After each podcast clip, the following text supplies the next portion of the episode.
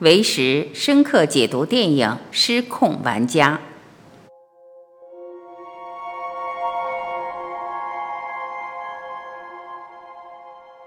如果你相信可能，那么它就会成为现实，对你实施。杨定一，这是一部不可多得的、非常棒而深刻的电影，一部不是电影的电影，而且电影恰恰在没有路的路全球共修刚结束的时候上映，内容又是如此的同频，真是完美的一场共振的电影为实的诠释。程序人 NPC 的世界，NPC 的世界是一个经过设计好程序的世界。换句话说，所有的发生一都是注定的，二反复重复发生轮回的。你看男主角程序人盖，每一天起来就是同样的心情，同样的想法念头，同样的顺序洗漱。同样的看金鱼，同样的出门，连遇到什么样的人，说什么样的话，什么时候会有什么想法，都是固定的。一天过去，第二天又是同样的反复。这是电影吗？不，他其实在用另一种方式在提醒这个世界的所有人。这不是虚而玄的，恰恰却是顶尖的科学家们已经都开始质疑这个世界是一个虚拟的程序世界。是不是有些细思极恐？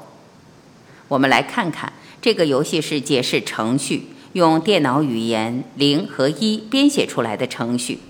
电影中的程序已经升级到人工智能的程度。这个电影后面有段台词是这样：这个世界不去干涉他们，只是去观察他们。那再来看看我们的世界，对于我们唯识行者来说，我们已经非常明确了。这个世界是头脑的世界，是经过头脑加工、扭曲后符合二元对立法则的逻辑世界。所有的一切，包括时空、世界、人、事物，都是逻辑演化出来的。逻辑是什么？二元对立呀，非黑即白，好坏、长短等等。这个其实和电影的零和一是完全符合的。这对于计算机医学领域的专家来说是认同的。这个世界就是一个电脑程序一样的，这在我国易经其实早已经说得非常透彻了，甚至是可以推断出未来什么时空点会发生什么都是注定的。这样大家是不是有些线索了？我们这个世界一切其实老早都是注定的。我们以为我们在做主，而且我们其实是不断重复的，只是好像看起来我们要经过近百年死亡。其实，如果你了解轮回的话，你会发现，我们只是扩大成为六种形态的重复，而那个百余年的时间，只是我们认为好像很长。其实细细想来，时间的长与短，从来没有一个真正的标准的，一切都是我们想象出来的标尺而已。从这里，我们开始投入电影了。失控玩家其实就是我们这个世界的一个缩小版。我们何尝不是 NPC 呢？一切都是注定的，一切都在轮回。只是身在其中的我们，就像电影的男主角和他的好友保安以及众多的 NPC 开始一样，从未质疑过他们每天为什么都做那些同样的事，经历同样的事，只是简化成了一天而已。习气与回路，电影的程序人，你肯定不会认为他们是自由的。因为他们每天都想做、经历同样的事情，从来不会更改。而作为程序人本身，他们也从未质疑过他们的生活，而从未跨出越界的一步。其中片段，男主角每天起床都是坐起来，同样的起床动作，同样的和金鱼打招呼，同样的选那第几件的衬衣，连时间点都一样。看到这里，我们看看是不是就是习气习惯啊？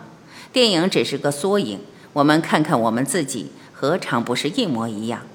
那些从小养成的习惯习气，不知不觉就已经绑架了我们。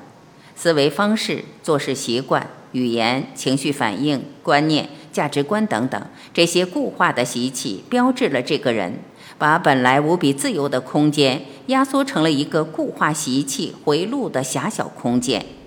该做什么事，该怎么说话，甚至走路、吃饭、生活方方面面，都已经形成固定的脑回路，形成固定的条件反射，甚至不需要经过大脑就自动行为，成了名副其实的习气掌控的生化机器人。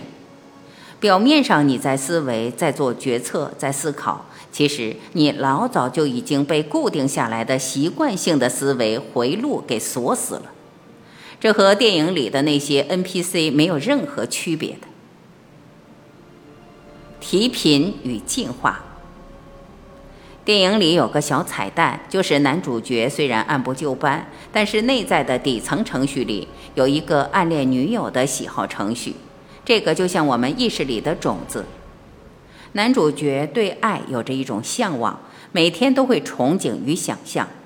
其实这里男主角的频率已经在扬升了，有着向往爱的频率，并聚焦在上面。终于有一天遇到了女主角，玩家从身边走过，顿时激发了男主角新的回路出现。他跨出了 NPC 的范畴，做出了超出程序的行为。换句话说，他开始在扬升与进化了。跨维与意识改变，男主角的高频对爱的向往、对自由的向往，让他跨出了第一步，就是打死玩家、抢到眼镜，这是 NPC 的禁忌。但是男主角做了。他这个时候已经不同的，当他戴上眼镜，看到了玩家界面和 NPC 界面同时出现时，男主角意识变了。换句话说，他看到了新维度的世界。这里我们发现，其实没有改写任何程序，只是男主角看到了全新的世界，意识到原来世界是这样，就已经完成了进化，也就是一念之转。念头的改变就这么简单。就从不可能的 NPC 变成了失控玩家，这是高维信息的传达。我们这个世界也是如此的，我们能看到的世界仅仅只是很小的部分，而且我们大多数人跟这些 NPC 一样，只相信能感知到的世界，认为世界就是如此，所以就被困在这个世界里。这里电影传达了高维的信息，就是说。这个世界同时有很多平行世界维度的存在，我们感知不到，是因为意识局限。只要聚焦在高维频率的意识，用正确的方式，我们可以感知到世界的不同。而进化仅仅只是意识的改变而已。一旦你从心底真正意识到世界的不同，进化其实已经在加速了。而现在这个时空点。我们很多人的意识已经转变很快，所体验的世界也开始不同了。醒觉与集体醒觉，这部电影不是普通的电影，其实在传递高维的信息。醒觉其实就是意识的改变，从被这个表现的世界固化的意识，也就是被固化的脑回路，就像现代的大多数人还在物质幻想里固化。认为只有物质才是实相，才能带来安全感，并不断在物质追求路上越走越远。而另一些人开始体验到了这个世界以外有着更多的维度、更多的平行世界信息，意识到了更多的真相。一旦意识，就已经开始醒觉。当然，这个醒觉的比喻和为时的醒觉还是有一些区别，这里不赘述。而一个人醒觉，他就会影响周边更多的人醒觉，连锁反应一般，就像电影中男主角最后引起所有的 NPC 都醒觉过来。习惯的改变和不一样的生命。电影里男主角的好友保安，还有举手投降的男士，还有做咖啡的女士等等，当他们开始打破习以为常的习惯的时候。发现从未体验的自由和畅快，就像男主角好友第一次拔枪开枪那兴奋的样子。当他过桥消失时的一段演讲，都把自己打破习气习惯、活出自由自在的样子描述得淋漓尽致。这里我们在共修里，博士就反复强调，要真正活出自由，就要打破这些习气习惯，从生活中每一个小习惯开始改变。从行为、语言开始，比如换个手吃饭、倒走路等等，都是让我们打破习气回路的束缚，在生活中活出每一个当下的鲜活。重启与记忆删除，电影中重启了程序，男主角又恢复了 NPC 固定的生活，忘记了进化后的记忆。这里，我们其实可以问问自己：我们又何尝没有经历过重启呢？地球何尝没有经历过重启呢？这个话题太敏感，就不细说了。扬升与地球二，电影结局的信息传递：扬升后的不一样的世界，所有的 NPC 继续在进化。这些是不是和博士常提到的地球二相当的吻合啊？当然，此部电影还有很多信息在传达，这里就不一一探讨了。只要你相信可能，那么这个可能就会成为现实。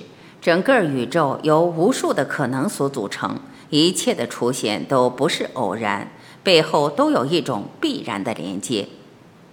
相信看到这部电影、看到这篇文章的每一位伙伴，不管是否真正能共鸣，那都已经说明有不一样的因缘。